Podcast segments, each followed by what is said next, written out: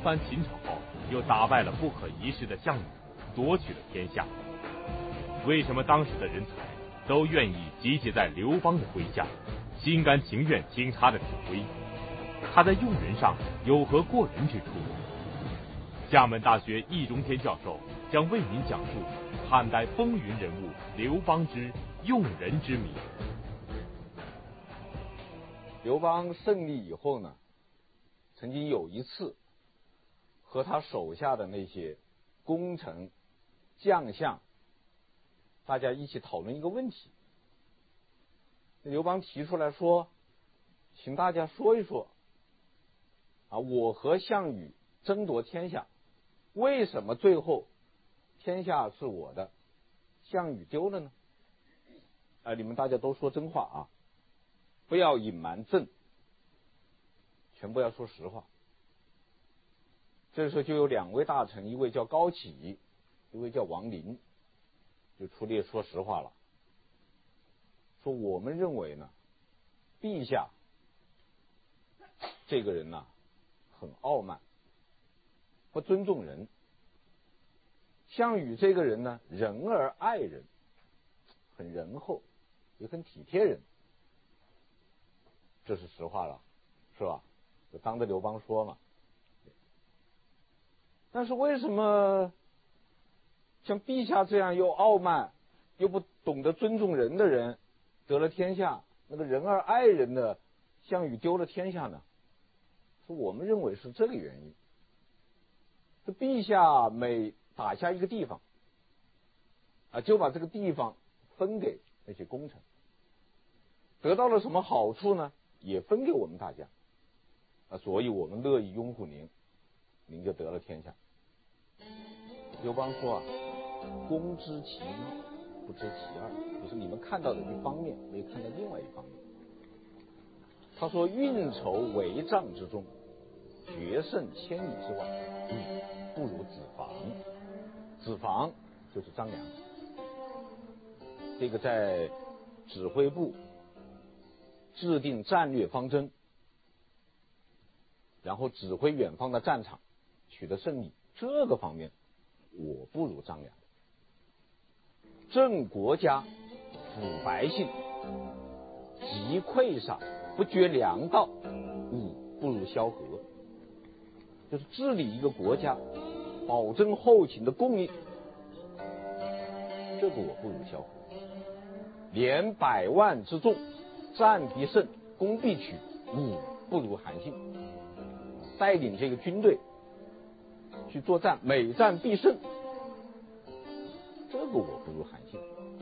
这三个人是我们当今天下的人杰啊！可是这三个人都能为我所用，所以我能够夺取天下。项羽呢，那边只有一个范增。他还不能用，所以他丢掉了天下。刘邦认为这是他夺取胜利、取得成功的根本原因。那么这说明什么呢？说明在刘邦看来，用人是最重要的的成功之道。也就是刘邦的成功之道，就是他的领导艺术。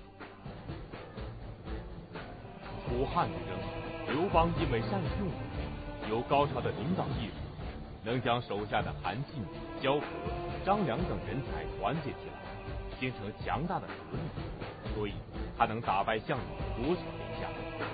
那么，他的领导艺术表现在哪些方面呢？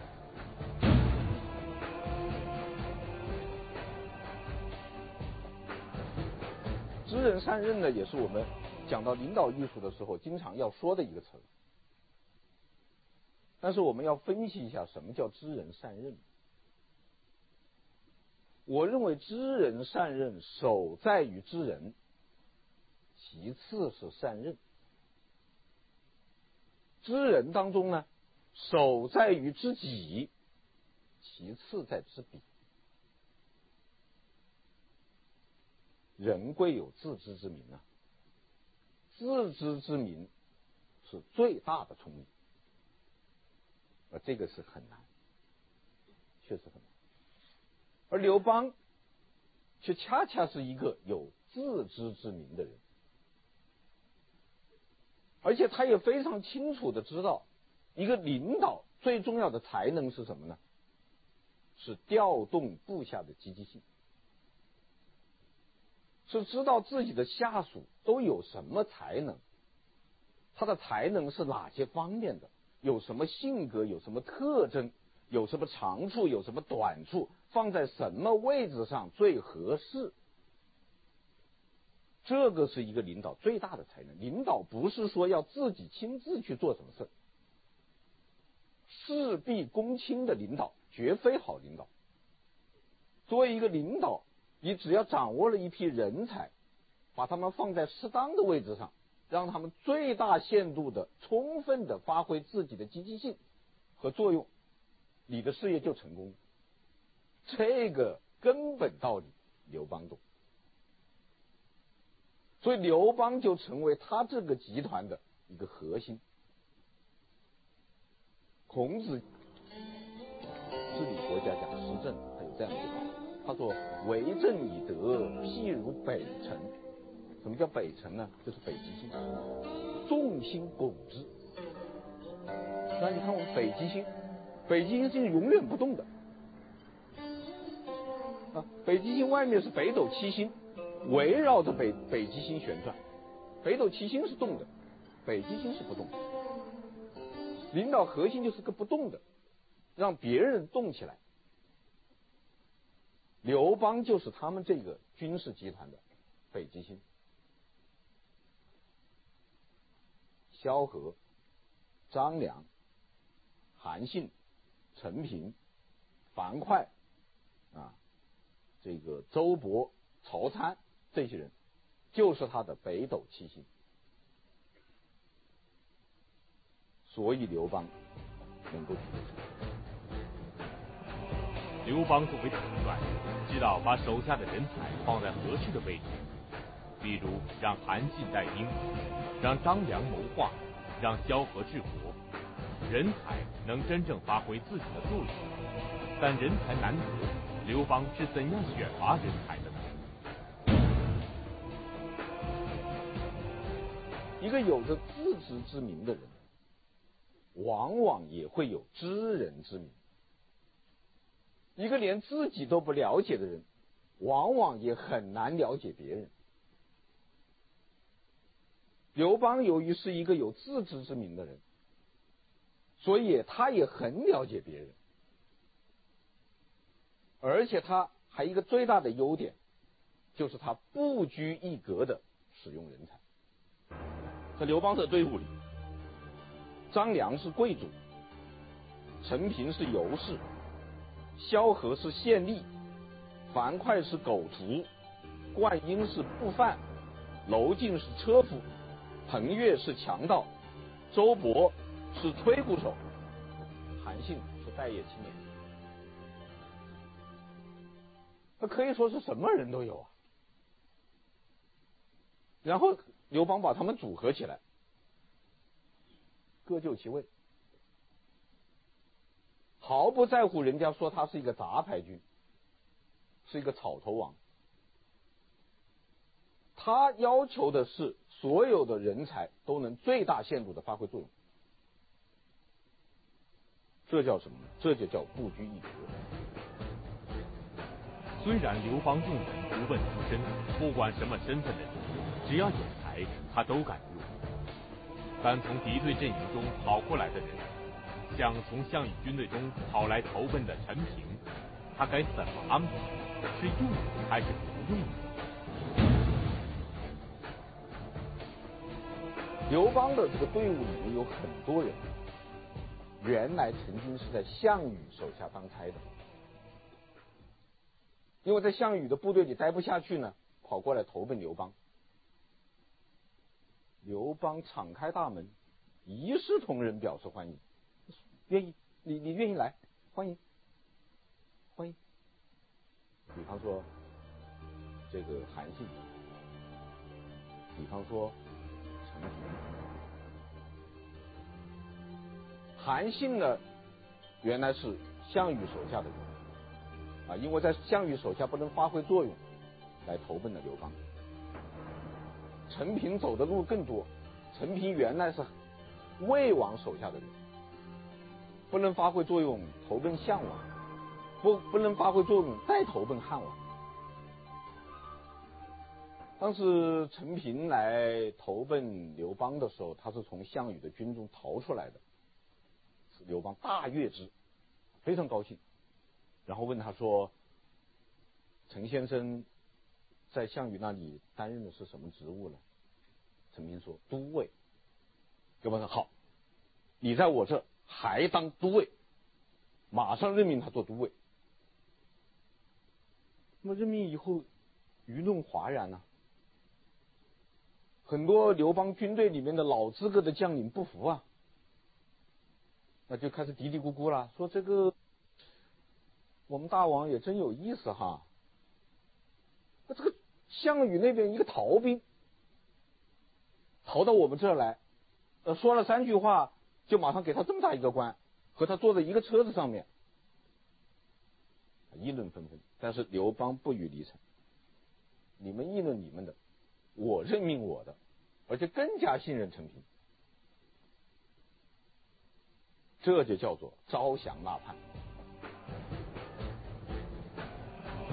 刘邦为了最大限度的使用人才，从敌对阵营中投降过来的人，他都敢用。那么得罪过他的人和他有矛盾的人，他会不会怀恨在心？找到机会就一定报复？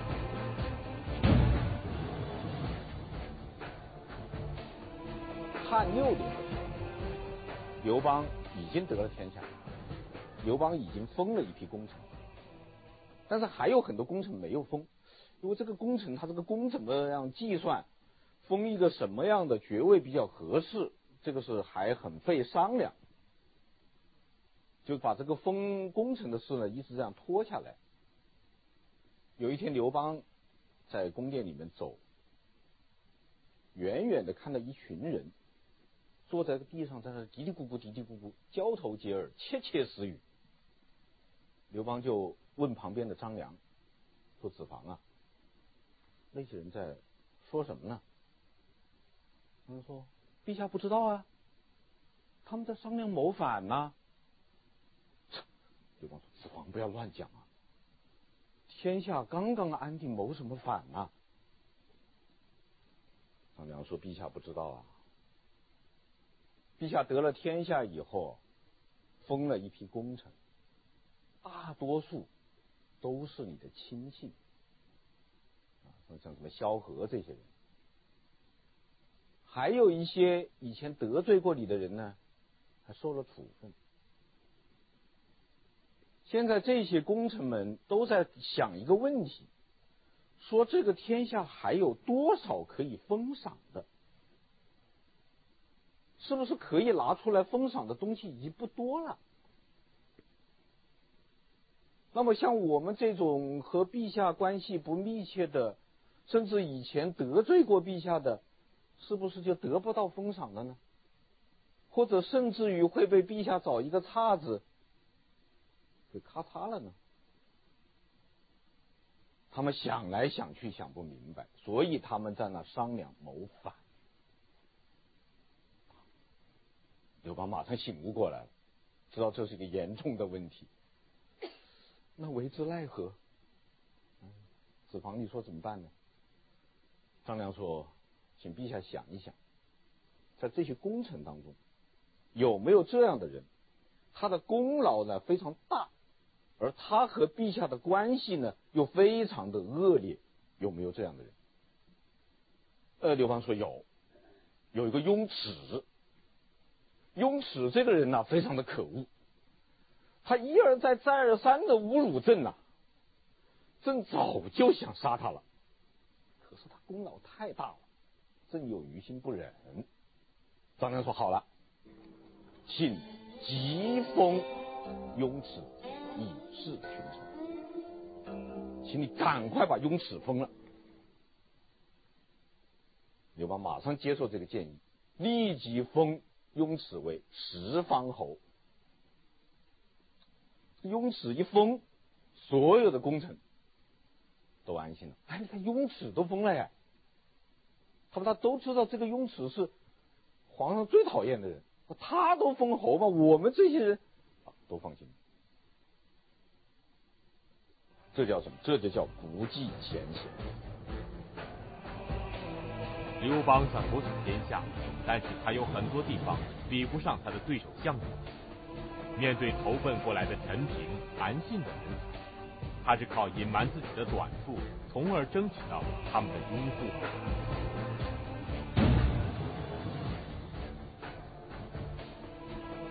我们知道这个人才啊，他最需要的是什么？一个人才，他最希望、最渴望、最需要得到的是什么？尊重。当然，这个如果可能的话，多发点薪水也不错。但是最重要的是尊重，信任他。你要尊重这些人才，唯一的办法。就是以诚相待，实话实说。刘邦就有这个优点。张良啊、韩信呐、陈平呐，这些人，如果有什么问题要跟刘邦谈，提出问题来，刘邦全部都是如实回答，不说假话。哪怕这样回答很没面子，他也不说假话。那张良。在鸿门宴之前，啊，得到消息说项羽第二天要派兵来剿灭刘邦。张良曾问过刘邦，说：“请大王想一想，你打得过项羽吗？”刘邦的回答是：“固不如也，打不过的。”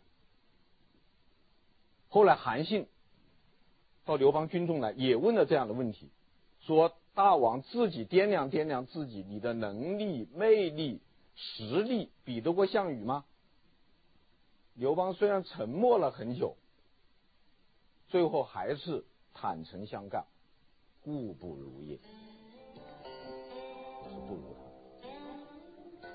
就这些人能够帮助刘邦提出自己的计策来，是由于刘邦有一个前提，每件事情都是如实相告，绝不隐瞒。这样。信任对方，尊重对方，得到了对方同样的回报，同样的信任和尊重，尽心尽力的帮他出谋划策。这确实是我们一些做领导的值得借鉴的经验。刘邦在吸引人才上有自己的长处，比如韩信、张良、陈平，这些人都是从项羽军队中投奔到刘邦麾下的。但是使用他们的时候，刘邦的态度又是什么样的？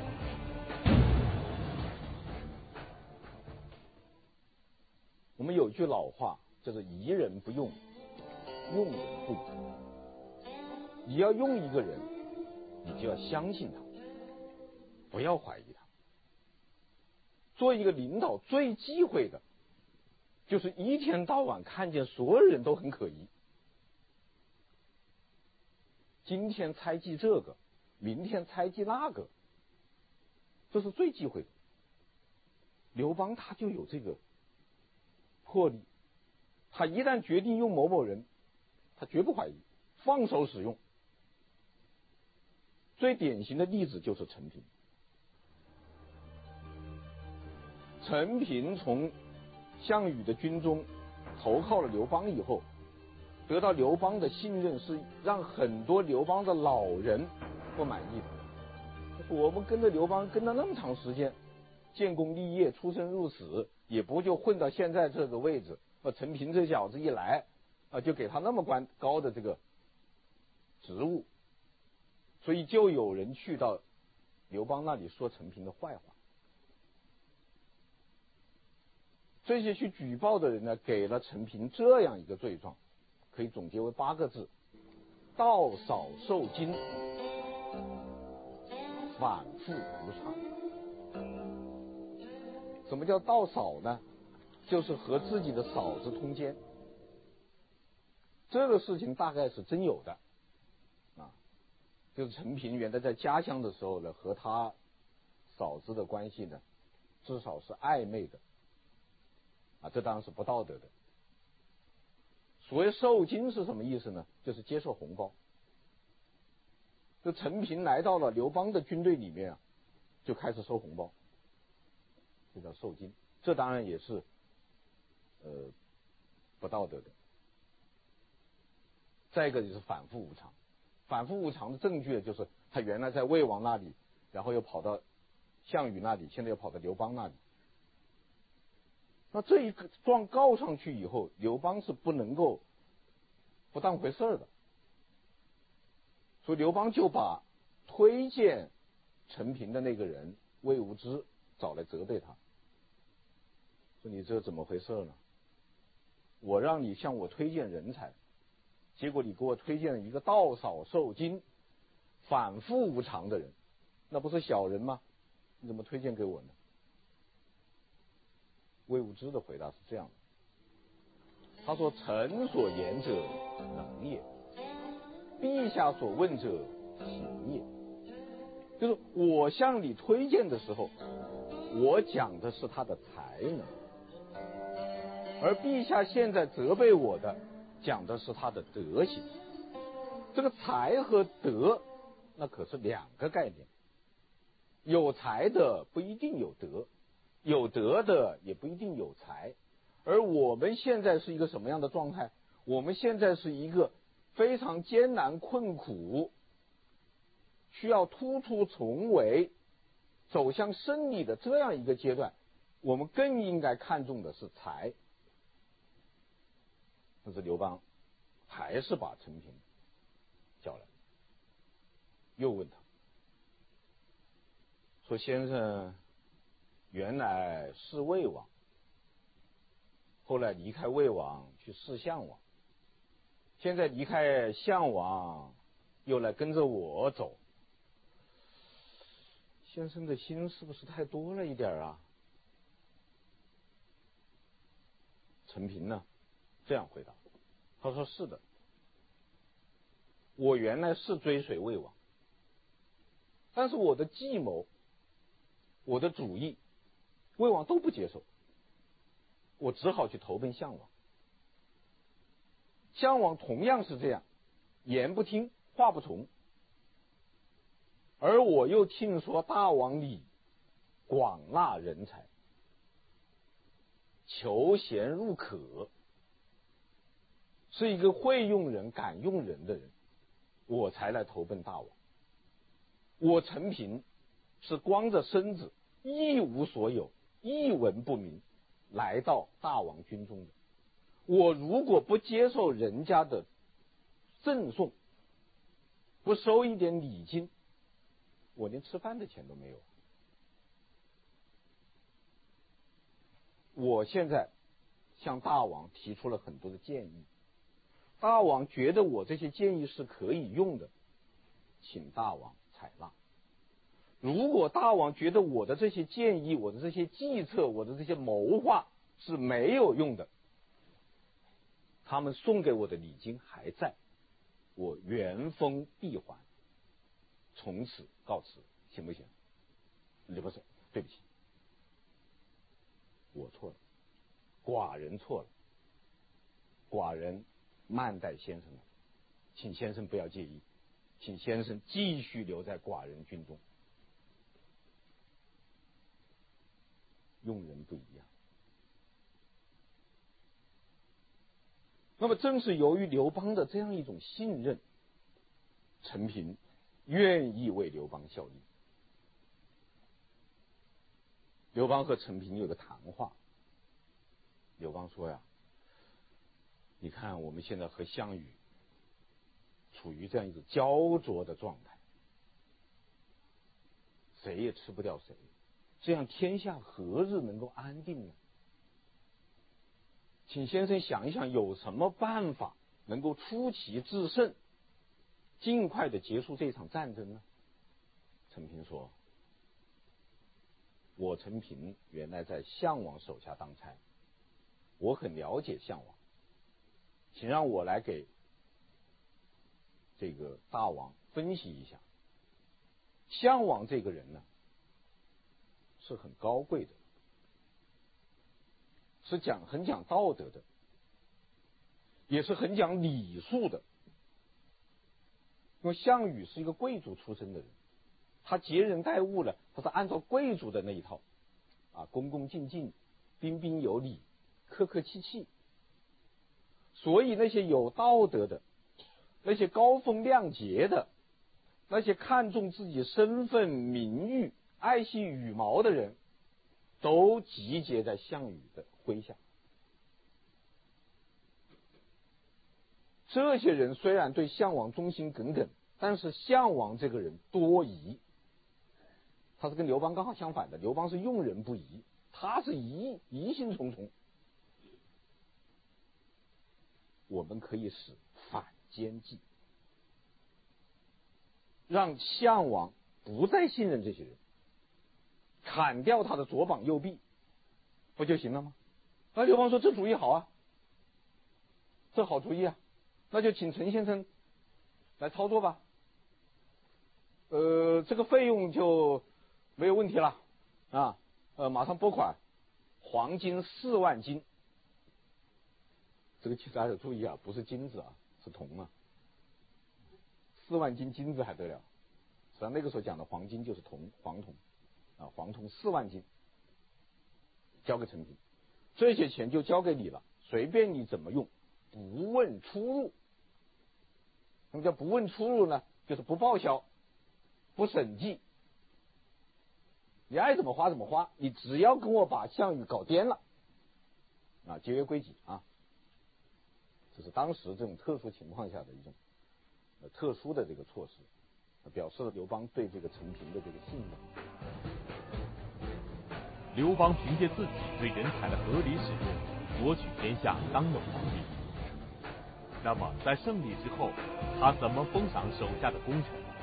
他曾经的对手项羽的做法是，跟自己关系好的多封点，跟自己关系差的少封点。那刘邦的做法又是什么呢？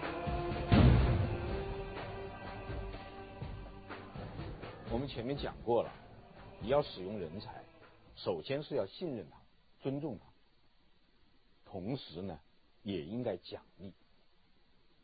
因为奖励呢，是对一个人才贡献的实实在在的肯定。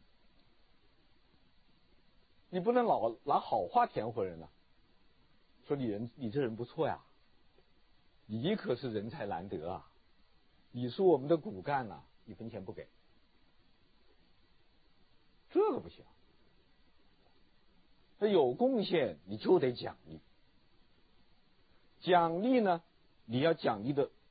合适，就确实是工作做得好，贡献大的，你多讲；做的一般的，一般的讲；做的差的不讲，甚至罚。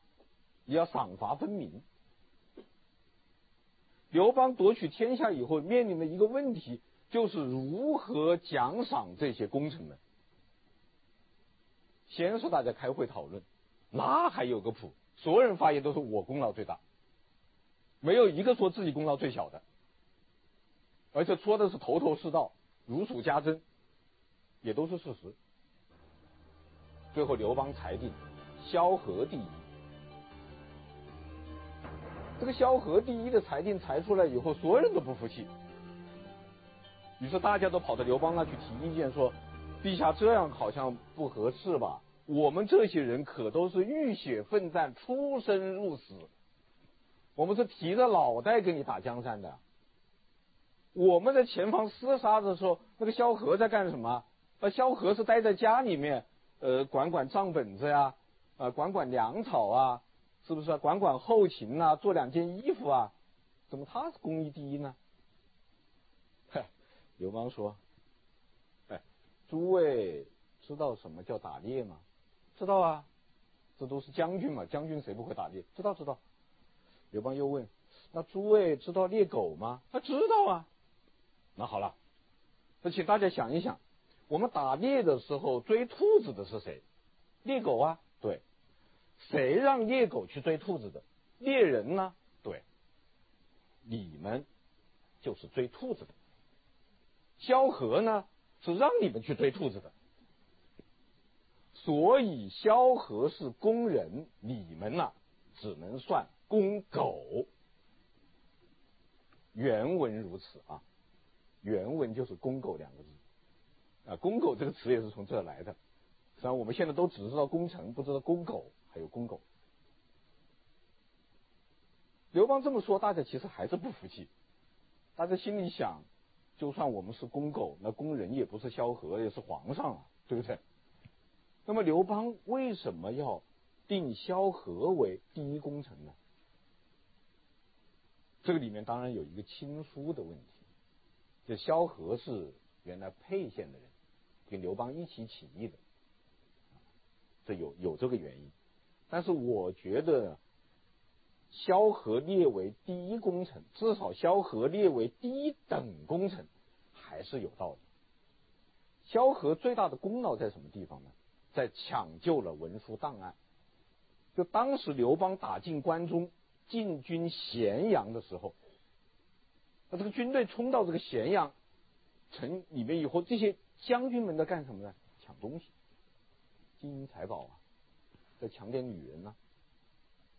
抢这个，只有萧何冲进秦王朝的国家档案馆，把秦朝的地图、账本、各种文件资料全部把它保存下来。最后刘邦夺取天下的时候，对整个天下的形势，比方说哪个地方穷，哪个地方富，哪个地方有多少人，哪个地方人多，哪个地方人少，哪个地方产什么。哪个地方有些什么东西，有些什么情况，了如指掌。谁？萧何。因为萧何掌握了这样一个资料，从这一点看，萧何确实是一个治国的良才，就是做总理的人才。他知道这个资料的重要性。刘邦能够最大限度地利用人才的长处，会带兵的韩信，他敢放手给兵。善于谋略的张良，在他手下能够运筹帷幄；会管账的萧何，他敢放手给钱。但刘邦真的是放开手脚用人，什么都不管吗？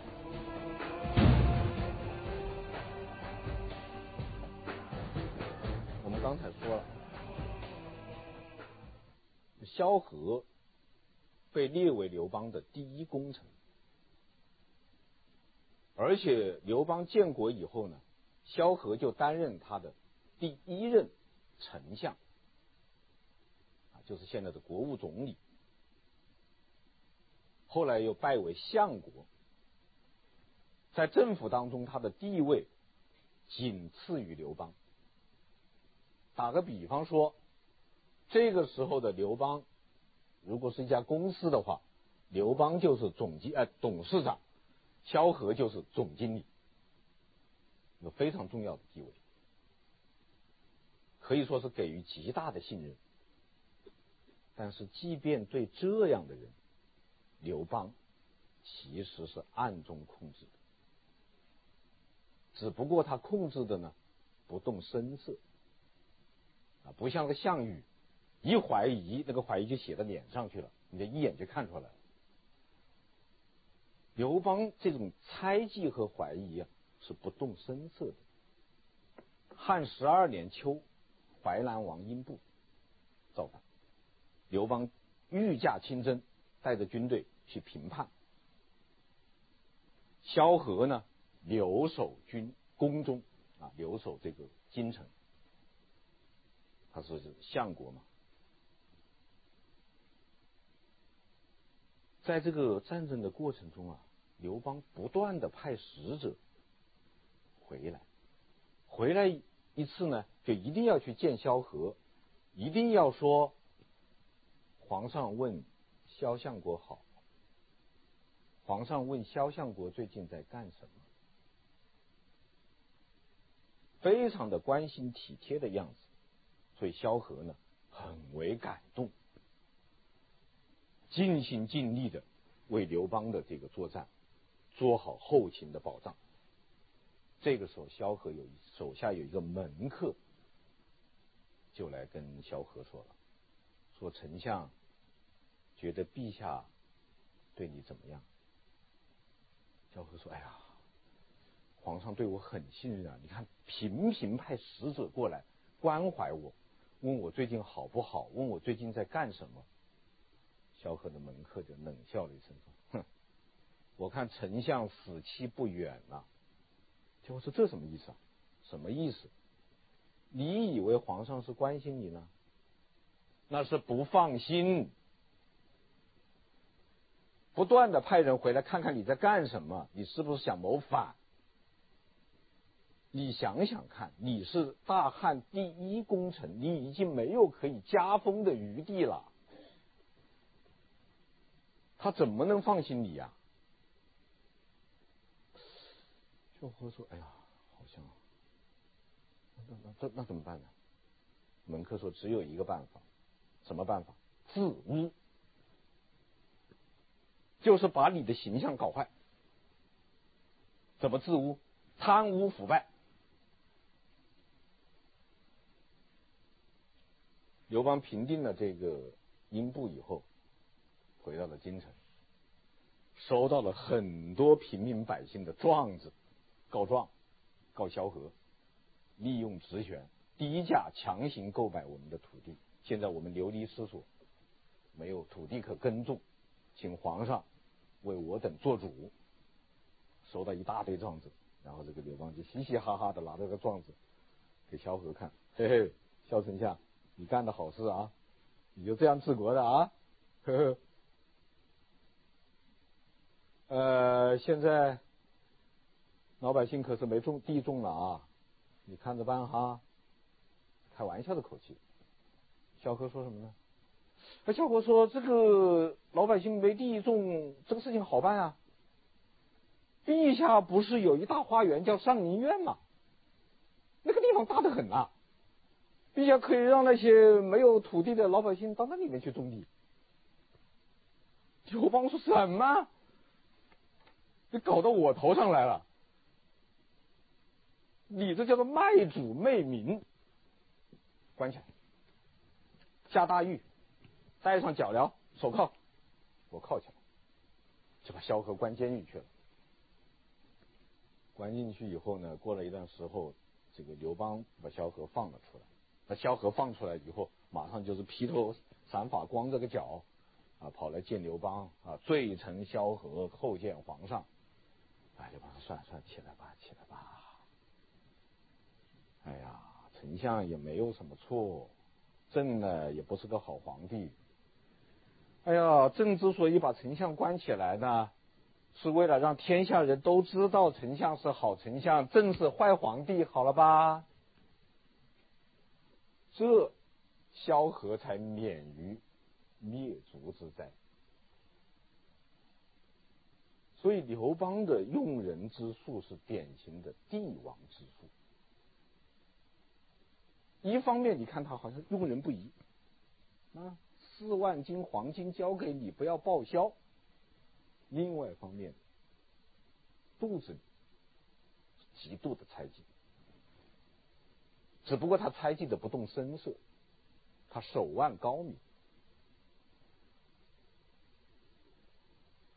这是一切所谓有为君主的通例了，也非刘邦一人而已。总而言之呢。刘邦应该说是懂得领导艺术的，是具备一个作为领导人的素质。正是由于他能够信任人才、使用人才，充分地调动他们的积极性，又暗中的加以防范和控制，从而把当时天下的人才。都集结在自己的周围，形成了一个优化组合，从而战胜项羽，走向胜利。刘邦认为这是他成功之道的根本所在，应该说是有一定道理的。但是这里面呢，也还同时有另一个问题，就是在楚汉战争当中。刘邦的对手另一方项羽表现实在太差。正是由于项羽的一错再错，才给刘邦造就了一次一次的成功和胜利的机会。那么项羽又是怎么一回事呢？项羽和刘邦又有什么不同之处呢？他们的优劣何在呢？他们两个哪一个更可爱？哪一个更可学呢？请听下集《汉代风云人物刘邦之对手之谜》。谢谢。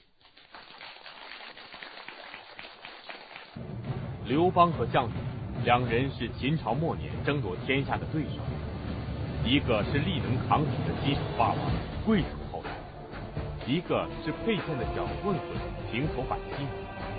但在两个人的较量中，虽然项羽兵多将广，开始占上风，但在战争中却逐步失去了优势地位。最后，垓下一战，兵败屠杀。他英雄盖世，怎么会输得一败涂地呢？刘邦为什么又能大获全胜？是什么因素造成了刘邦和项羽全然不同的命运和结局呢？